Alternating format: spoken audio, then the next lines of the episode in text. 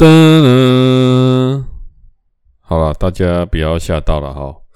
那现在的时间是十月二十号，星期五哦的傍晚，大概六点半左右。好，今天跟大家录这一集啊，嗯，先讲一个最近的事情啊。话说最近，嗯，因为上个礼拜。整个礼拜，诶、大概七天的时间，我有四天几乎都在凌晨的三点、两点半到三点睡觉。好，就是连假的那一周了哈。那为什么？就是在赶进度嘛。好，比如说我把《仙剑奇侠传七》好给完成了。好，这是一个。然后还有另外一款游戏，好，我也顺便把它完成了。这样。刚好就在同一周，所以那是一个爆肝的行程哈，就是我跟大家讲的那个审判之事。好，OK，那这个爆肝的行程是这样啊，就是有时候你在玩的时候，就是没有办法去，呃，有一点像说，比如说你今天想要喝果汁这样，然后你把东西都放到果汁机，对，但是你还没有打开开关，好。或者是你打开开关，打了三十秒，但是它其实要打两分钟啊，所以你不可能打到一半嘛，总是要把它完成。那有时候一转眼时间就来到凌晨的两三点哦，然后又跑一下。现在的游戏有一些过场动画，就是说你主控占了百分之七十五，剩下百分之二十五是。诶、你这个关卡跟下一个关卡中间会有一些剧情要跑动，所以就会卡得比较久一点哦。对，那所以今天跟大家录音哦，然后就是在这个时间。那最近是这样了哦，就是最近发生一件事，就是说，诶、这个礼拜我发现在下午哦，我要午休的时候，大概都接近两点了哦。到四点之间，我们家楼上，那有可能是楼上，有可能是楼上的隔壁，然后就会发出一个就是“叩叩叩”的声音，这样。好，那这感觉就明显有人在敲敲打打嘛。好，那我不晓得说大家有没有住过那个大楼。好，那大楼其实它有一个规定，就是说，第一个就是如果你们家需要装潢，好。那你必须先通报大楼，那大楼会贴出公告，哦，告诉我们说，诶，有哪一家要施工，所以最近可能会比较吵一点，好，请大家多多包容一下。OK，那第二个呢，就是它会有一个限定施工的时间，哦，比如说早上九点到下午五点，好，大概是这样，所以不太可能说晚上，好，比如说十点了还有人在扣扣扣，那应该就不太可能了啊，通常是。住户可能搬动东西的声音会一下子，但是不太会有人在晚上施工。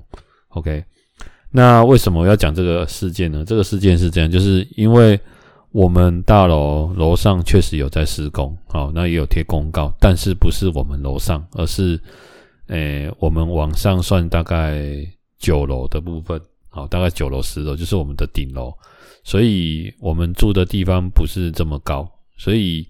等于是说，我们楼上可能有人在施工，但可是他可能没有通报，这样啊，所以就会影响到可能我在午休。好，那当然是这样啦，就是，诶、我是一个如果中午午休蛮好睡觉的人，就是我大概睡觉会有一些步骤啊，大家听听看的哈。就是首先睡觉，你就是要让房间凉凉的嘛。好，那如果夏天的话，或者是入秋。我都基本上还是会让房间是冷房，就是凉凉的这样。然后在睡前的话，我可能会看一些，诶、我比较感兴趣的东西，比如说可能钓鱼啊，可能看个电影啊。哦，电影是没有不一定会把它看完，但是就看电影，然后看个人家玩游戏啊之类的，然后看一看。我大概吃饱饭呢，不会马上睡觉，因为要让它消化嘛。一个小时内，一个小时后我就会睡觉，所以我大概在。快要接近一个小时前的十分钟，我可能就先坐在床上，然后看一下影片。我大概看没有多久，然后房间的窗帘如果拉起来，它就是一个暗房，那你就会开始，就是人家讲的什么什么褪黑激素，就是让你的你的身体就会感觉到现在好像是晚上，或者是呃，因为没有什么灯光，你就会想要有点想要睡觉。然后我只要呃平板一放下，我大概躺下去。我觉得应该不用五分钟，哎，我就会睡着了。对，那我基本上睡觉没有在定闹钟，除非我有事情。那大概都会睡个一两个小时左右。对，那大家会问说，这样会不会影响到晚上的睡眠？哈，基本上，呃，长期以来非常少影响到我晚上的睡眠。哎，所以我其实是蛮会睡觉的一个人。啊，其实我觉得睡眠对身体帮助也很大，然后这个大家可能要体会。那我知道大家也可能很难体会，说我知道这个在这个社会上有很多人，他可能就是有那种睡眠障碍。好像我今天早上听诶同事在在讲说，现在就是好像有一间诊所叫做诶我忘记他名字了哈，就是专门有在出那种电波治疗的，好，他听说蛮有用的，但是。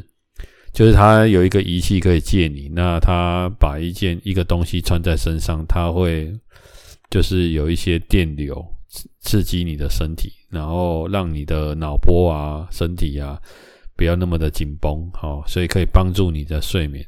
那非常多的病患，他们可能就是药也吃很久了啊，安眠药也吃很久了，然后市面上可以讲的方法都试过了，啊，就是真的好像。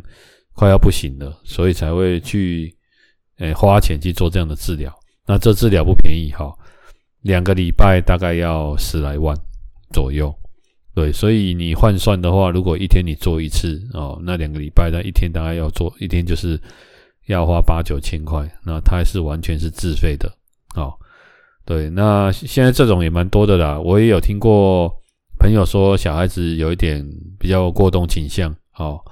那怕他以后做出过于激烈的行为，然后带去台北也是做电电脑波的治疗，哦，就是让他这样治疗之后，说有蛮多人都蛮有效的。那这种东西是看人的哦。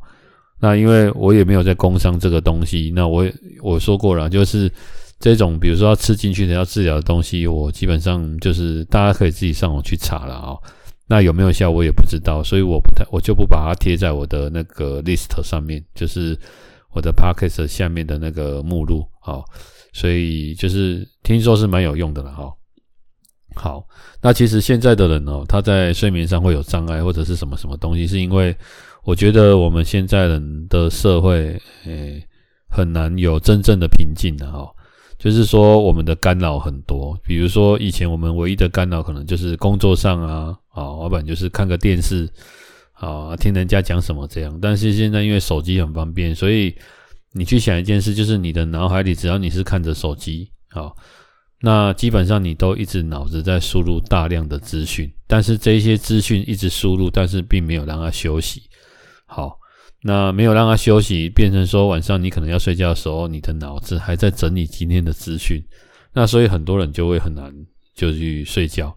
那其实这个状况呢，我以前曾经也有发生过，但是也不到睡不着，但是就会有一个状况，就是说可能以前在处理工作上的事，那会有一些情绪，那可能这情绪是别人给你的，也可能是你自己的，或者是听到别人的故事，那我们会替他感到说。哎，担心呐、或者是快乐都有可能，然后我们当然就会影响到我们自己。好，就是第一给吵缓的啦，哈，类似啊那啦，都像爸爸妈妈吵完音啊一种感觉了哈。所以就是，哎，你如果一个两个就算了，可是因为我的同仁的量很大，好，可能他们有三四十个人，好，所以你会有时候你要处理这些东西，就像心理医生他帮。病患治病，但他自己也需要看心理医生的概念是一样的，哎，概念那是这样啊，所以后期我就会去做调整，然后寻找一些说，哎，怎么样让自己能够，哎，今日事今日毕，就是说，如果有什么超缓呢，那就是不要把它带到家里，或者是带到床上，好，你要睡觉的时候，嘿，那其实很简单，就是处理完。就听天由命，把它放下。当然，这个要透过训练了哈。好，那因为刚好在讲到这个东西，刚好我们这礼拜有上课上到那种就是《原子习惯》这本书，那这里面有讲到那种怎么样让人快乐的荷尔蒙。那刚好我也就是有看到 YT，刚刚好这个礼拜这两天刚推出一个，诶，是由那个 YT 一个频道叫理科太太。好，大家可以上网去找一下，我相信很多人知道他。那他之前也得过什么忧郁症什么的。好，理科就是工科，理科啊，什么什么什么什么什么这一类的。好，理就是道理的理。好，然后科学的科，理科太太。OK，那他这里面有讲到，就是快乐荷尔蒙的，诶，我们身体会让我们快乐的四种荷尔蒙啊。那大家这边可以听一下了哈。那快乐荷尔蒙来自四样东西，第一个叫多巴胺，好，上网查一下就有了。第二个叫做血清素，好，第三个叫催产素，第四个叫脑内啡。那我相信大家应该都多多少少有听过了哈，但是都听过一个一个或两个。那我这边跟大家稍微分析一下了哈。第一个叫多巴胺，那多巴胺是在干嘛的？哦，很简单，我刚刚说它叫快乐荷尔蒙嘛。那什么的状况下会产生多巴胺？好，第一个就是最主要多巴胺的产生来源是透过报酬持续产生动力。好，所以它会让人家觉得快乐。透过报酬产生持续的动力。那什么叫做透过报酬产生持续的动力？其实它这个报酬啊。有蛮多面向的，那我讲最简单的，比如说我今天诶、去买了一样我梦寐以求好的诶、电动玩具，好，那我知道我要买这个电动玩具，好，那我快要得到它了，在这段过程你就会产生多巴胺，直到我拿到手开始玩的时候，玩着玩着玩着玩着会很兴奋嘛，然后慢慢就会消退了，OK，所以基本上多巴胺蛮多都是来自于。购物哦，这个行为，OK，买东西你会有那种期望值，好，OK，好，那这是多巴胺。第二个叫血清素，那血清素这个东西它并不是说会让你快乐，但是它可以稳定你的情绪。那怎么样让身体产生血清素？就是透过运动，好，大量的运动，还有诶晒太阳，当然不是叫你晒一整天了啊。就是适量啊，哈，人家说一天大概十五分钟到半个小时这样啊，一周你就换算嘛，哦，自己换算这样。然后还有透过食物，好，比如说吃到你喜欢吃的东西，吃饱还是吃好，还是吃身体健康欢喜的一种哦。比如说大家不知道有没有那种疗愈食物，像我的梦幻疗愈食物，比如说是好吃的煎饺，好这样，那吃到煎饺我就会可能。就会觉得诶、欸、情绪很稳定。那有听说很多女孩子很爱吃巧克力，好，有点这样。好，第二个叫血清素，它是在稳定情绪的。好，OK。第三个叫催产素，好，催生的催，生产的产，催产素。它也不是说让你感觉快乐，它的主要功能是让你感觉幸福，happiness。好，对。透过那它怎么产生呢？透过人与人的交流。提高社交能力就可以产生。那最简单讲就是，比如说你跟你喜欢的人拥抱，好好这种接触，或者是说你跟你家的狗狗、你家的猫咪，好对，或者是你跟你聊天，然后聊得很开心，它都有可能会产生催产素。所以，生比如说我刚刚举的这些例子，哈，就是呃，我我们讲的人跟人之间，所以。你会发现，像我常常去柴山看到猴子妈妈都会抱着他的小孩，好，或者是帮他们，比如说跟他来帮人，呃，整理毛发，好，其实他们说这种就是一种，就是让他们的这个行为就跟我们人类的拥抱是一样的，好，会让他们感觉到幸福，或者是心情安定这种感觉。第四个叫脑内啡，脑内啡主要的功能是纾解压力。或者是止痛，好，透过运动跟饮食也可以获得。所以大家有没有发现，血清素跟脑内啡很像，就是要透过运动跟食物可以产生。好，对，所以那我为什么要跟大家讲这四个？是因为这四个我觉得要平均分配。好，那你如果说我今天都一直只产生脑内啡，那他刚我刚刚讲说脑内啡是透过运动跟食物。好，那你一直都是吃食物，一直吃食物，那你不运动，对，也会产生，可是你可能就会变胖，那变胖就会给你带来，呃，疾病，心血管类的疾病。好，所以我再跟大家复习一下，就是，呃，因为我也不是什么那种什么什么健康护理师，也都不是，哦，这纯粹就是理科太太这个 YT 讲得非常的清楚哈，就是多巴胺让人感觉快乐，血清素让人感觉情绪稳定。催产素让人感觉幸福，脑内啡让人纾解压力。好，也就是不是这些都不是一直在增加快乐的，只有第一个好多巴胺。但有的稳定情绪啊，让你觉得幸福啊，让你没有纾解压力，这都是快乐荷尔蒙。好，所以这是最主要的四个，所以大家可以把它抄起来。好，那连结的话，你们可能就是自己去看一下有没有。理科太太的视频，好，你就打理科太太快乐荷尔蒙，可能应该就可以找得到了吧？好，好，大概是这样。好，那这礼拜有一个，呃、欸，应该说上个礼拜了啊，听说有一个有一种食物卖到缺货啊，在台湾，好，六日的时候，那就是茶碗蒸了哈。听说上个礼拜有人为了茶碗蒸啊打架，因为他就是因为他骂了某个人长得像茶碗蒸。好，我实在是觉得这种新闻真的是有时候蛮有趣的。虽然我很少看新闻，但是因为这个新闻实在是很大条了，所以大家就一直在报了哦。那其实也不是茶碗蒸呐，有时候人哦都会有一些情绪的哈。然后这种情绪来的时候，刚好你在外面，然后别人都不能多看你一眼哈，看了你一眼就要跟别人杠上了哦。之前不是有一个人在超商。然后好像为了要买那种什么鸡胸肉，然后就在那边大吵大闹的，也有。好像这个就如同我刚刚前面讲的哈，它就是没有快乐荷尔蒙了哈。所以真的啦，要多产生一些多巴胺、血清素、催产素、脑内啡，有空多运动、晒晒太阳了哈。然后找你喜欢的人多抱一下了哈。对，这样也许会好一点。那如果没有喜欢的人就。看是要抱抱狗、抱抱猫了哈，那宅男可以抱抱那种那种我们讲的那个叫什么去了？哎，充气娃娃了，也不错了啊。哎，好，所以这个事件后来就落幕了啊。听说就是应该是一个还可以的结局了。好，好，然后这个礼拜在研究一个新的游戏了。好，那这个游戏应该也有一年左右了。那这个游戏叫《艾尔登法环》，法环。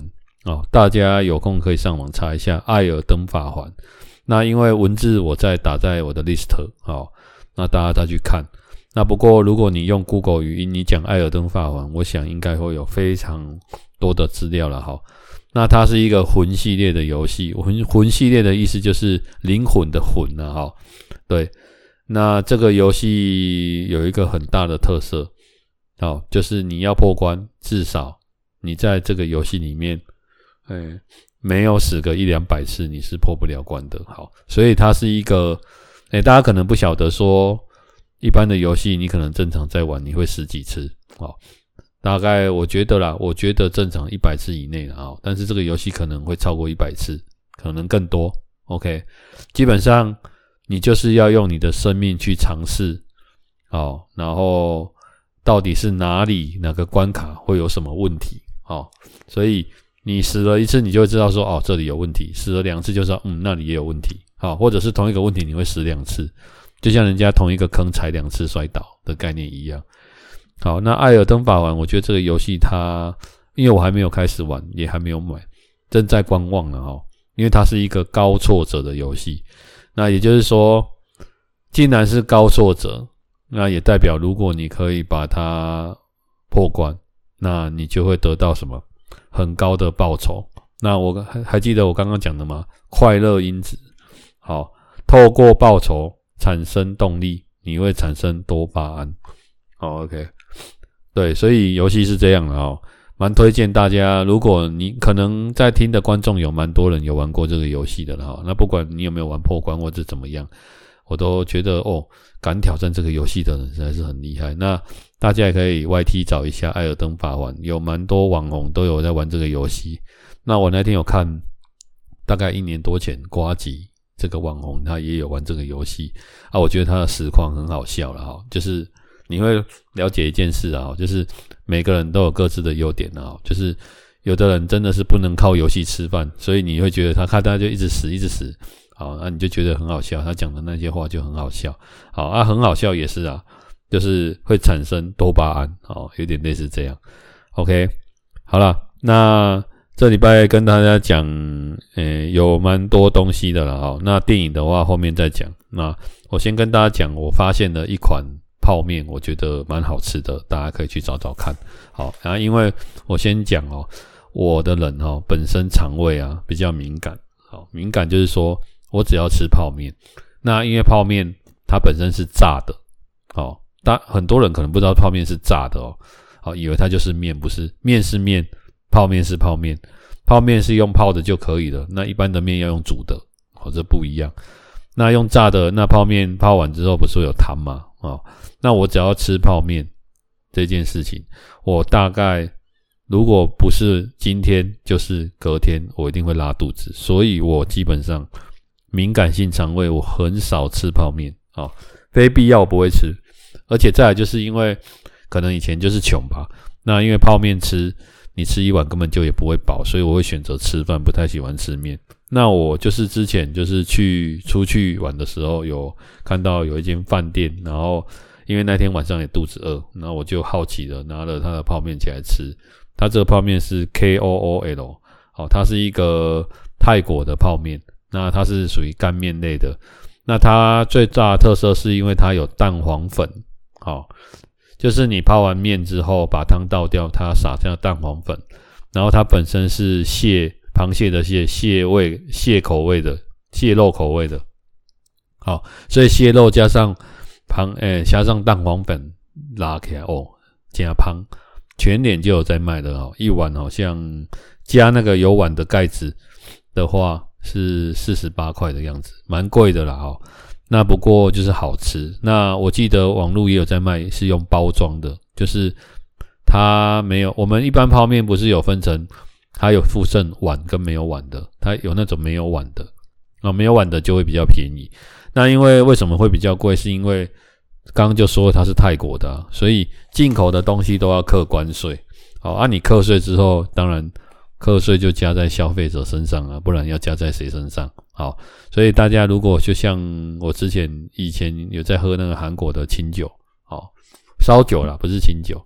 那烧酒的话，就是烧酒在台湾买一瓶哦，烧酒不是大瓶的，就是小瓶的，这样一瓶就两百一两百块。可是，在韩国喝烧酒就非常的便宜，好，所以大家看那个进口的啤酒也是一样。好，在日本当地喝就会比较便宜，在台湾喝就会比较贵。好，所以推荐大家去吃这个泡面。那我会打在下面。那我也没有什么业配啊，就是真的纯粹觉得蛮好吃的。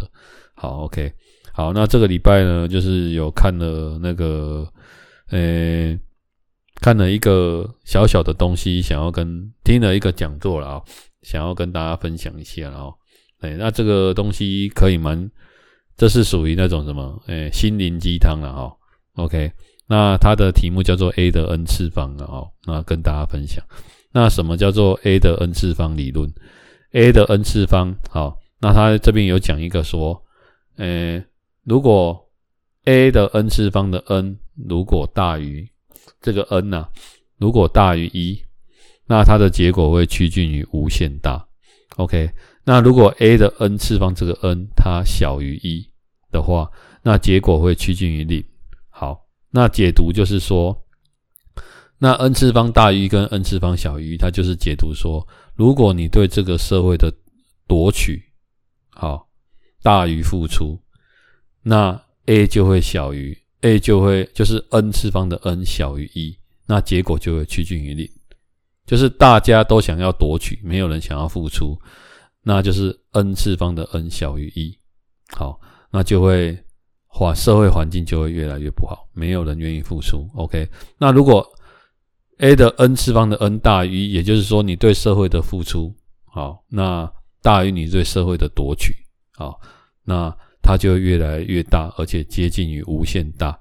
比如说，大家都有在赚钱，但是没有人要缴税，好，那你就没有对社会付出嘛，那就不会有公共建设啊。比如说，你出去外面有公园啊，有捷运啊，有什么有的没有的，没有公车，好，有可能是这样。啊，这样大家懂了哈。那当然，他的解读没有那么的浅了哈。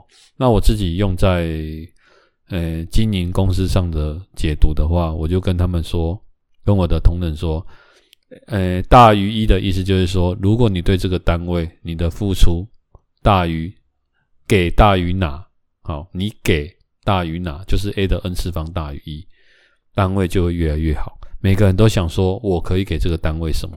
我可以为这个单位做什么？那环境就会越来越好。好，但是如果每个人都想说这个单位必须给我什么，那这个单位就会越来越差。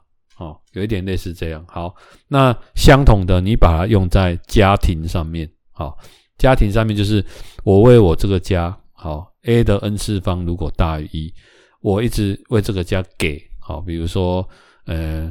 家里什么东西坏掉了啊，我来帮忙啊。什么东西怎样的啊，打扫一下啊，或者买东西呀、啊，或者这个修修补补啦，只要大于一，好，那这个家就会越来越好。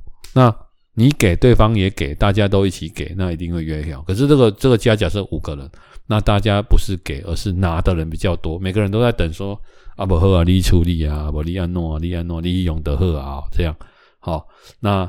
这个家就会越来越凋零，人会越来越少，然后气氛会越来越差。好，那我也把它用在我们经营我们的朋友圈圈子。好，那朋友圈子也是一样。如果你对朋友的付出大于你对他的夺取，好，也就是说啊，别人喜欢的他热心呢，我说要帮忙，让他帮忙了呢。好。不要说什么东西都一定要有什么利益，懂吗？或者是说你需要的时候才找人家，平常也没有在关心人家，哦啊，也没有在三姐给人家问候一下，也没有在约人家啊，见了面就是可能就是无事不登三宝殿嘛，哈，哎，那你的朋友就会越来越少，因为你这人没好凶啊，好，这样大家懂意思了哈，哎，所以它可以运用在很多的地方。那这个 a 的 n 次方理论就今天科普送给大家。好，那其实最近有一件蛮兴奋的事情哦。那呃，我偶尔在偶然在下午这段时间，因为我刚刚跟大家讲，下午大部分都在睡午觉嘛。但有一次刚好就是就是上个礼拜还是上上礼拜作息比较混乱的时候，偶然在下午三点。到五点之间，发现说那个有一个好莱坞电影台，在我们六十七台还是六十八台忘记了，有那个《百战天龙》，好，就是马盖先。我想跟我这个年纪差不多前后的人，应该都会知道这个游戏，呃，不是这个游戏，这部影集。那它它总共有七季，好，七季哦。以前的美剧，它说美美剧可以拍七季不得了哦。那它总共有七季。OK，那还有电影版，那最近开始在电视台重播。好，那重播它这个是用呃修复版的，也就是以前看起来都很模糊，好，就是那个画质没有很好，但它是修复版的，非常的清楚。好，所以如果喜欢这个影集的人，好，可以有时间上去看看。那它的播放时间是礼拜一到礼拜五，那首播就是三点，那礼拜二。比如说今天礼拜一我播第一集，那礼拜二三点我播第一集，那礼拜二的三点我会播第一集跟第二跟四点播第二集。OK，好，那礼拜三可能是会播三点到六点，就是直接播三集，一二三集这样。那礼一个礼拜最多就这样，那到礼拜四就会开始再重复。好，大概是这种进度啦，大家可以去追一下。那这部影集非常的有名的哈。最主要是马盖先，他的概念就是他很像以前我们现在看的一些特务，好，特务的片，就是这个世界上有某些地方有一些疑难杂症你要去解决，但是现在的特务片大部分就是动刀动枪嘛，哦，或者是什么多高精密的科技，但是马盖先他不用，他就是一把瑞士小刀，其他的都没有在带。然后他要解决问题的时候，就是随处沿路有看到的东西，他把它做拼拼凑凑，或者做一些化学组合，好，然后去解决这一件事情。比如说，他要做个炸药，他就去找，好，比如说，诶，浴室有没有诶一些，比如说在洗浴室地板的一些化学药剂，然后这个加这个加什么加来加去，然后就可以产生炸药，有点类似这样。所以就是非常的又有教学意义。好，再来第二个就是他不动，他不动枪，好，因为他很讨厌啊。他他在这个影集里面也会写为什么他也会讲说为什么他不动枪。好，那所以他是一个就是不不都不动刀不动枪的和平主义，他就是把人家打晕。当然人没有那么容易打晕啊，不过他里面就是一拳超人嘛，一拳的就就让人家晕倒了，有点类似这样。所以蛮推荐大家去看看的，好，OK，好，那今天就是最后啊，诶、有一部电影，刚刚是影集嘛，有一部电影跟大家分享了哈，那不知道大家知不知道席维斯·史特龙？好，应该知道了哈。那他前一阵子有上映一个《浴血任务四》，好，第四集，也就是最后一集，好，那我有看，那我非常喜欢史特龙。那大家如果知道席维斯·史特龙，那应该也会知道阿诺·施瓦辛格。啊，他们两个就是当代，就是我们讲的属于健美类的，好，就是你今天他一个是演魔鬼终结者嘛，啊，我杀了多少人，然后一个是演第一滴血啊，怎么一个人一个人，然后可以解直接解决，呃，一群一群可能一个师，好，或者是一群十几个人啊，以一打多啦，就是叶问的美国版呢，这样，等龙这里还呀那样。那他们两个就是都有各自的领域了哈。那史特龙在这一部《诶浴血任务四》，好，这是最后一集了啊。那我真的觉得他很猛啊，已经七十，听说已经七十七岁了，还可以拍电影这样。那这一部就是一部爽片了哈，所以也是完全是追星的片。就是你说剧情就很简单啊，那也不跟大家破梗，你可以上网去找找看啊。剧情就很简单，但是就是看他演戏就是爽。那我看到史特龙跟阿诺斯瓦辛格他们两个虽然看起来好像是互相，就是说是敌对的，好，但是其实有时候人要进步，你要有一个假想敌，好，就是哦，我要超过你，那你又超过我，我再超过你，你再超过我，结果后来两个都可以到顶峰，好，所以我觉得这是一种良性竞争呐，哈。那当然就是他们的什么会不会有谁看谁不爽，那个都是媒体炒作的，因为这样才有话题嘛。好，那其实就像我们现在在用的运动品牌，像 Nike 跟艾迪达，他们也是这种竞争关系。好，所以会竞争，良性竞争会让彼此越来越好，因为我们就会不断的进步嘛。你一直当第一名，你会慢慢的就是觉得啊，就不会想要再进步了。还有我们常常还有那个麦当劳跟肯德基，好，这种也是一种良性竞争的关系。虽然他们卖的类型不太同了，好。